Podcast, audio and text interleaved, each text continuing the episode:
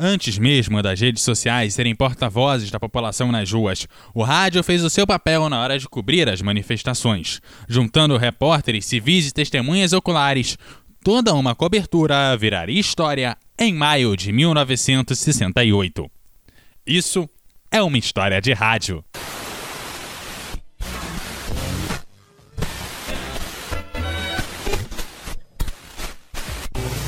História de rádio. Em 1968, o rádio era um monopólio do Estado francês. As únicas vozes não controladas vinham das chamadas estações periféricas, que apesar de terem seus estúdios na França, principalmente em Paris, seus transmissores ficavam fora do território francês. Transmitindo a partir de Mônaco, Luxemburgo e Alemanha, por exemplo, as estações periféricas como a RTL e a Rádio Europa Uno cobriam as manifestações de março de 1968, fazendo frente à televisão que cobria as manifestações, sempre citando os envolvidos como barderneiros e extremistas. Já a rádio pública cobria as manifestações sempre fora do epicentro delas.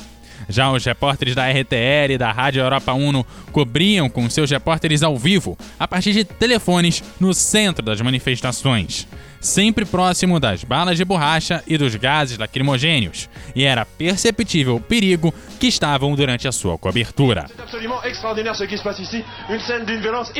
Comment les étudiants les, les gaz sont lâchés, sont des gaz lacrymogènes. ce sont des gaz Nunca o rádio teve tanta influência. Calcula-se que 200 mil aparelhos foram vendidos durante aquelas manifestações, e por ele via-se o debate e a história sendo feitos. C'est prendre contact avec Monsieur le ministre qui, lui, au nom du gouvernement, peut prendre cette décision.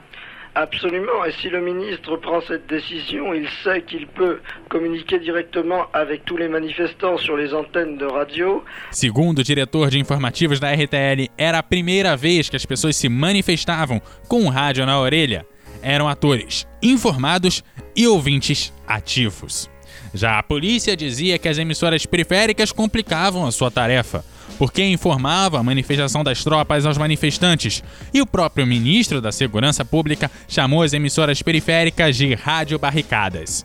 E o primeiro-ministro criticou as rádios na Assembleia Nacional. O ministro dizia que não podia acreditar que, sob o pretexto de informar, as rádios inflamavam, quando não provocavam entre a cumplicidade a divulgação dos acontecimentos, entre a preocupação de pegar testemunhos manifestantes e a chamada manifestação, existe mais de uma linha que foi ultrapassada alegremente.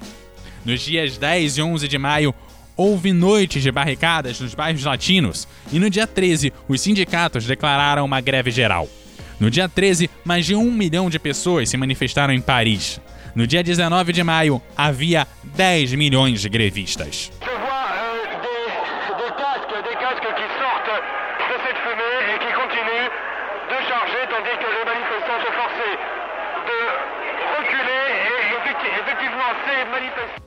Logo se viu que o 68 tinha duas caras. Os estudantes queriam mudar o mundo e os trabalhadores gostariam de melhores condições de trabalho e salários mais justos. Alguns trabalhadores agradeciam a solidariedade dos estudantes, mas negavam a unir-se a eles. O governo ameaçou cortar as linhas telefônicas que conectavam os estúdios e os transmissores das emissoras periféricas. No dia 23 de maio, bloqueou as frequências que conectavam as unidades móveis que faziam as transmissões ao vivo. Foi quando os repórteres encontraram uma solução alternativa: ir até os edifícios das ruas mais movimentadas, subir até os andares mais altos e pedir aos seus moradores para transmitir a partir dali.